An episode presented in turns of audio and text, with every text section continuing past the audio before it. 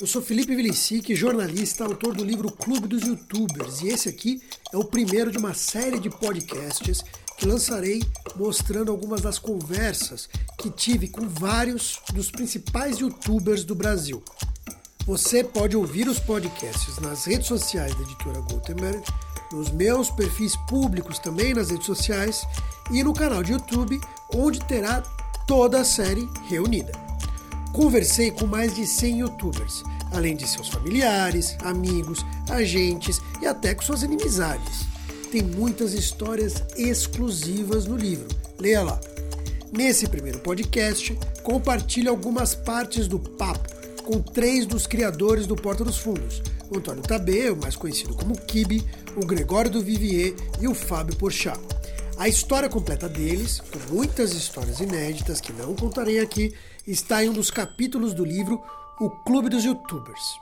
É um tanto engraçado pensar que hoje o elenco do Porta é super requisitado, querido pela TV, pelo cinema, pois lá no começo, olha, o tipo de humor deles foi rejeitado pela TV, e esse foi o principal motivo de terem recorrido ao YouTube. Teve um momento decisivo, eu acho que foi o fato de terem negado a gente, sabe, na televisão. Eu e o Fábio tínhamos um programa junto misturado foi cancelado no meio da temporada, tipo estava gravando ainda, os caras falaram, olha, é, não precisa mais gravar não, porque isso não vai ao ar. Tinha gravado um mês e meio de programa. Eles jogaram fora. Pô, e era um elenco, assim, era eu, o Fábio, é, o Marcelo Médici, a Elisa Perissé, Bruno Mazeu, a Débora Lã, Fabio Nascimento. Era um elenco, assim, realmente muito legal.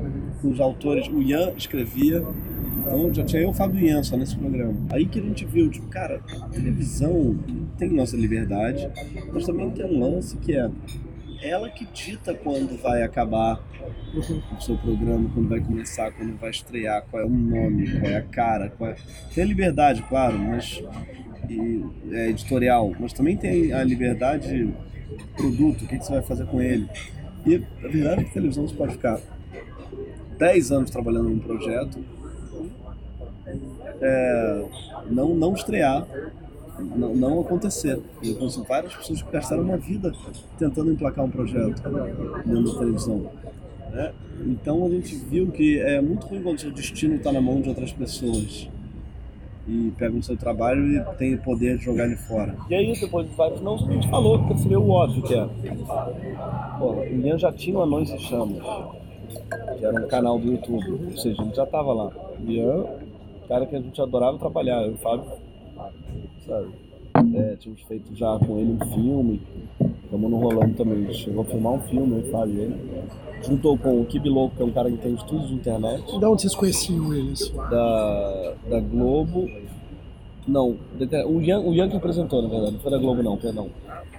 E o Kibi trouxe o João Vicente de Castro. Só que eu, cara, o Kibi já saca tudo da internet, ele vai ter uma plataforma para lançar, que é o Kibi Louco. E eu já tenho anões que dava razoavelmente certo, assim. Eventualmente um vídeo chegava a um milhão, era, era bastante.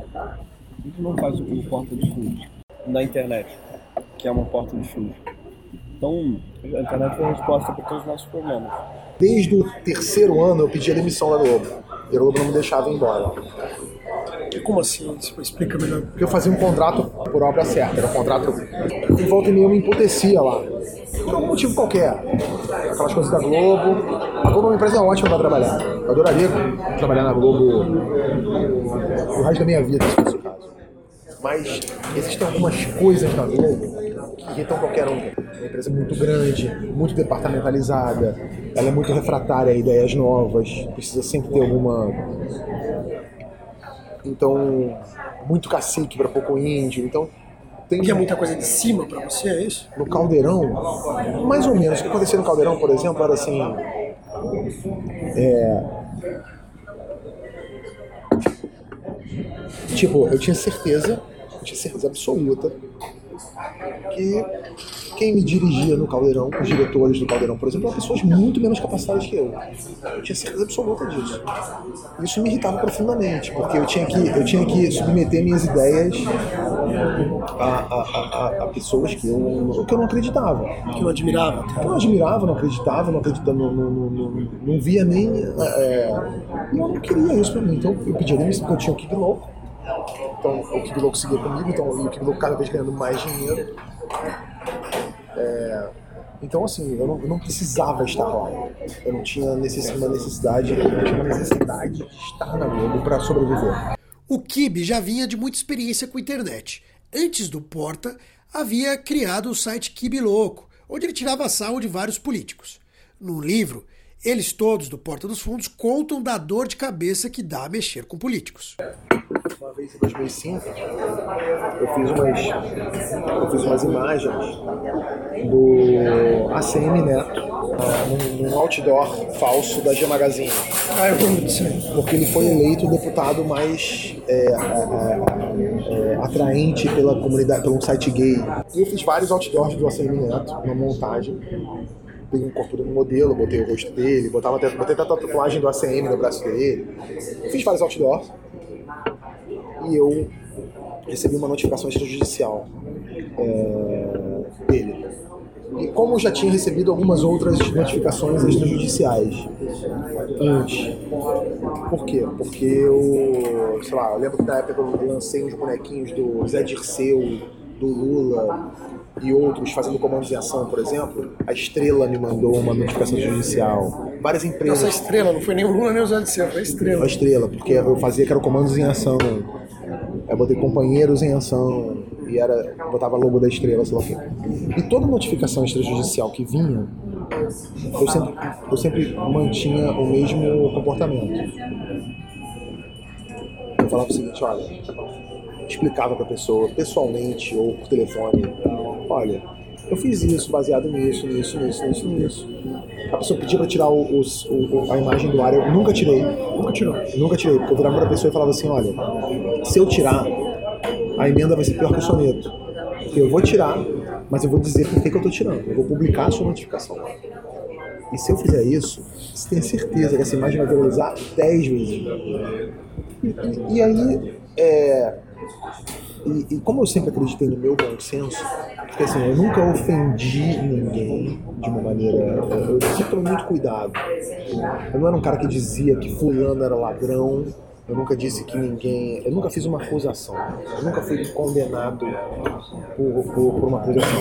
Então eu sempre. Eu sempre fiz de um jeito que eu brincava com uma notícia. Assim, ah, tipo, eu dizia que o bonequinho do Zé Dirceu tinha testa de ferro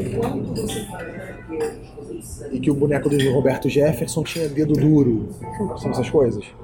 E, e por aí vai.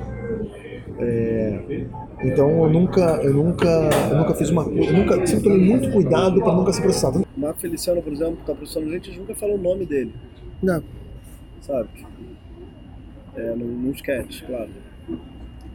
É, ele tá processando a gente porque a gente falou de Jesus, sabe? Que procuração é essa que ele tem, né, pra processar em nome de Jesus.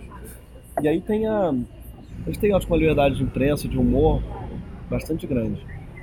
Então, mesmo que a pessoa possa processar, é. Os juízes não dão ganho de causa, não. Foi como com o Feliciano, os três processos foram arquivados, sabe? Porque. É.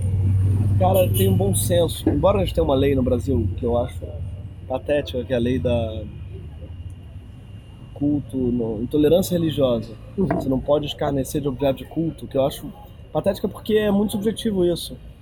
O que é um objeto de culto? A maconha é um objeto de culto para os rastafares, né? A vaca é um objeto de culto para os hindus. Mesmo no Brasil. Cara, a quantidade de humor com o pai de santo, com o que a Globo mesmo faz, todo mundo faz. Então não pode, se não puder fazer humor isso, sabe? Então vamos processar, então vamos fecha a Globo. Então, embora exista essa lei do objeto de culto, cara, os caras vão lá e, e tem uma coisa da, da, da, da acho que do bom senso de tá, existe a lei, mas existe também liberdade de expressão e a liberdade de expressão é maior que isso. O Porta dos Fundos foi um marco na internet brasileira. Antes desse canal, muita gente achava que só o que era muito tosco, ou aqueles vídeos de gatinhos e bebês fofinhos, podia viralizar no YouTube. O Porta provou que não é bem assim. E a maneira que eu, que eu, que eu encontrei de me autopublicar foi através do blog.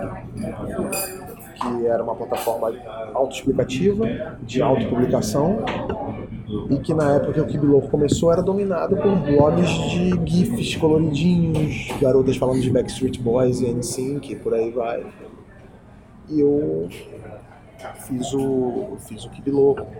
Foi uma época também, eu acho que a gente ia entrar um pouco, em que é, a gente estava pouco representado pelo humor no Brasil, sabe?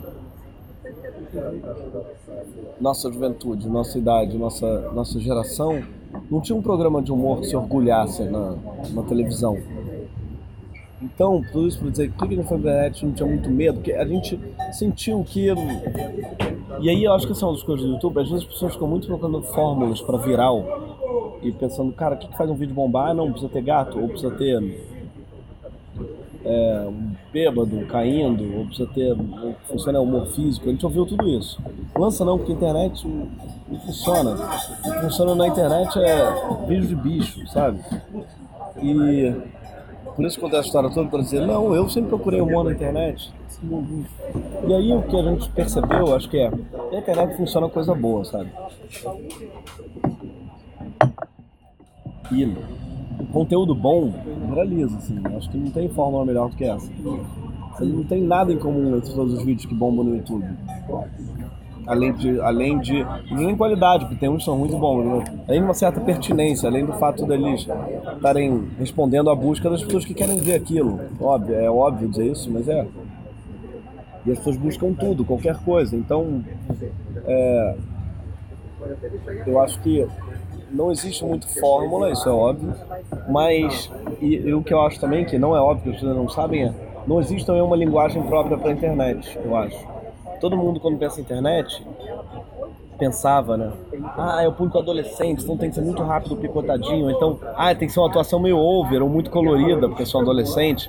E aí fazer uns produtos especiais para internet parecia que estava desprezando o público, sabe? Sim. E a gente nunca acreditou nisso, que o público da internet gosta de um, de um material mais tosco ou mais espontâneo. Ontem eu falo assim, internet só funciona no espontâneo. Você escreve um texto, filma, não vai bombar, sabe? Sempre ouvimos isso. Não gasta dinheiro na internet, porque quanto mais tosco, mais bomba. A gente sempre investiu em fazer coisas com qualidade técnica, sabe? câmeras a melhor que a gente pudesse. É, a gente tem tudo, figurinista, pensando em figurino e cenógrafo, direção de arte, porque a gente nunca desprezou o público nem achou que ele gostasse de ver coisa ruim.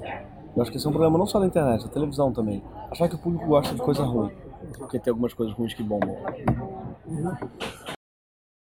Depois de fundarem o Porta dos Fundos juntos, foi preciso balancear a visão de mundo de cada sócio, de cada membro do elenco.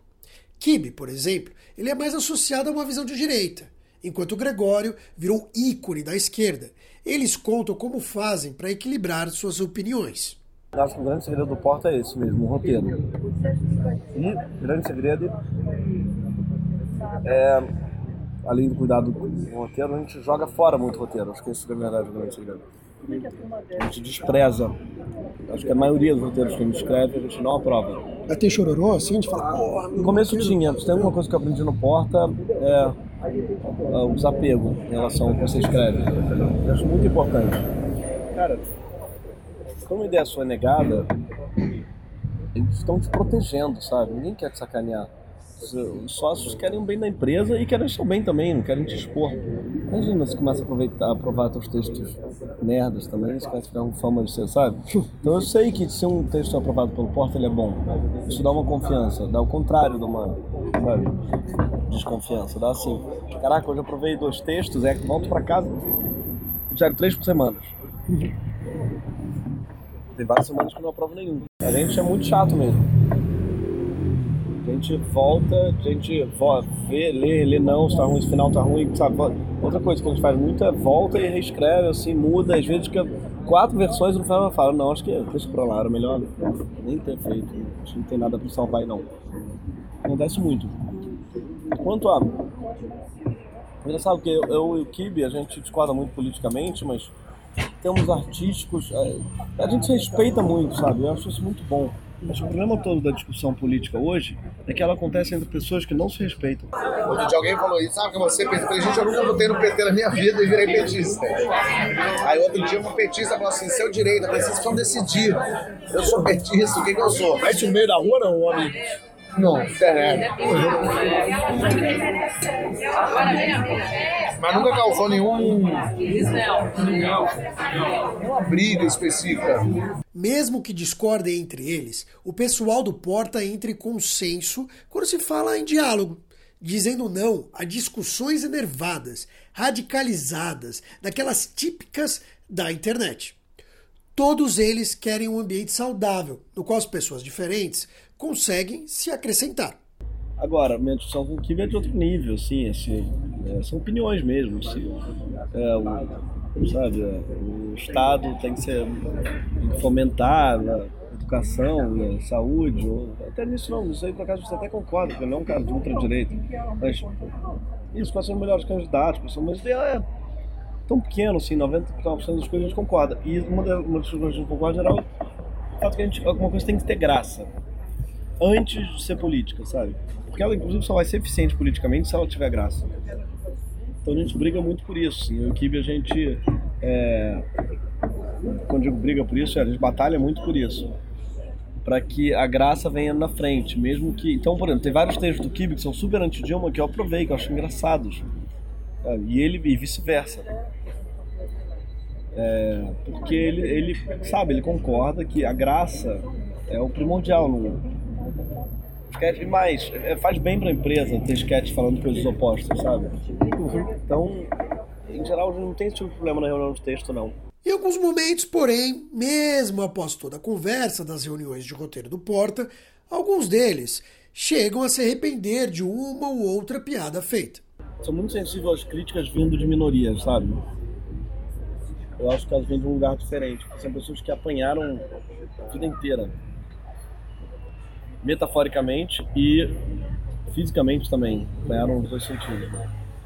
Então, eu acho que é um erro que volta meio comento porque está muito entranhado dentro da gente. Machismo, homofobia, transfobia. Então, eu sou muito sensível a, a essas queixas, partindo desses grupos, porque eu sei que está entranhado dentro de mim, dentro de um humor brasileiro, esse, esses, esses preconceitos. Que é totalmente diferente, por exemplo, quando vem o Marco Feliciano dizer que a gente cometeu cristofobia. Aí é uma estupidez, por quê? Porque é, ninguém morre por ser cristão no Brasil hoje. Entendeu? Não é um caso, não tem pessoas espancadas, perseguidas, não é uma.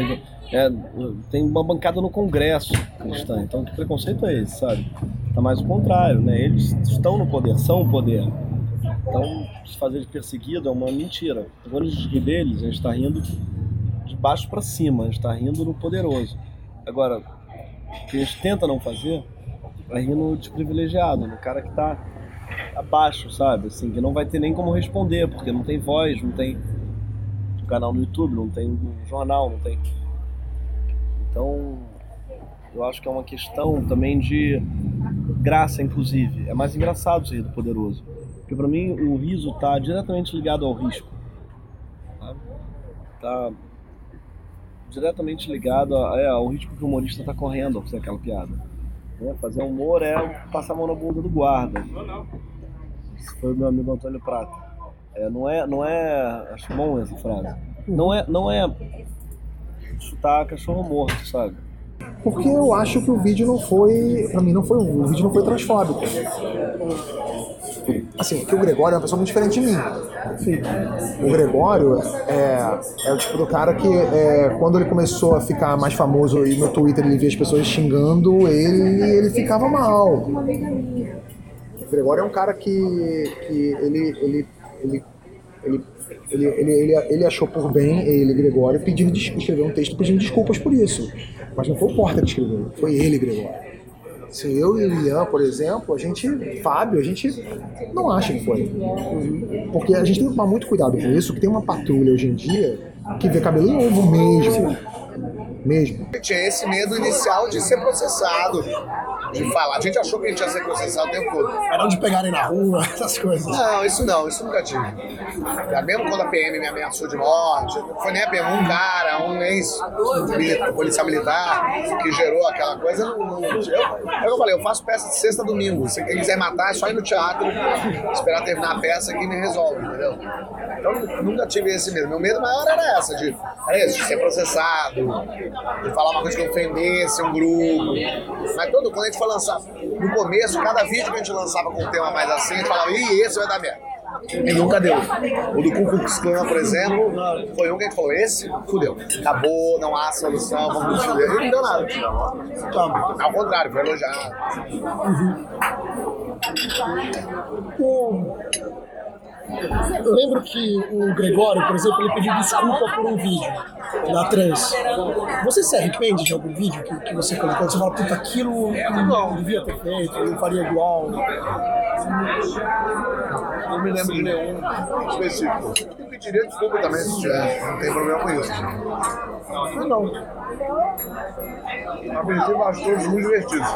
Tudo isso não quer dizer que não haja alguns incômodos entre os sócios a gente tem sofrido recentemente é em relação à, à impressão que as pessoas têm do Porta dos Fundos por conta da, da, da, do posicionamento político do Gregório. Isso é algo que, que, que incomoda, assim, a mim principalmente, incomoda, e a outras pessoas, é, não pelo Gregório, porque assim, eu amo o Gregório, o Gregório é um, é um cara que eu admiro pra caralho, acredito piamente na força criativa dele, é um sócio que eu quero ter pra vida, um cara maravilhoso.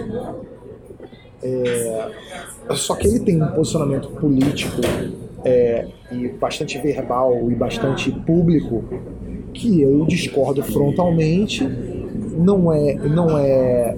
Infelizmente, muita gente acha que o grupo inteiro obedece a essa, a essa, a essa lógica ou que seria teria a mesma, o mesmo posicionamento do Gregório. Não temos.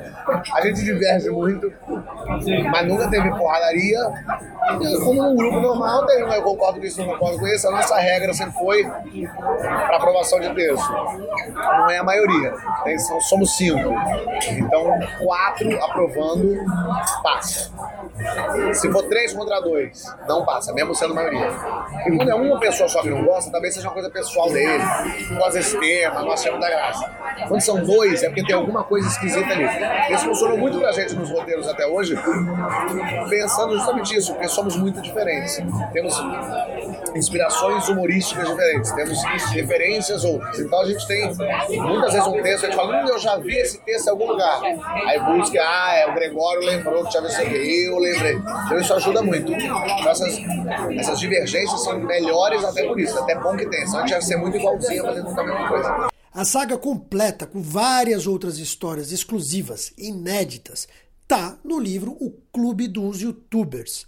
Lá o Kibe, o Gregório, o Porchat ajudam a contar os bastidores da criação do Porta, de como o canal redefiniu o humor no Brasil e assim provocou muita gente. E tudo com muitos detalhes. Eu tenho a impressão de que é, a internet permite contar novas histórias acerca das coisas. E o mesmo vale para o humor para mim, sabe? Eu vejo que o Porta tem, por, por ser ficção, a possibilidade de atingir as pessoas que racionalmente não concordariam com aquilo, mas através de uma narrativa elas concordam.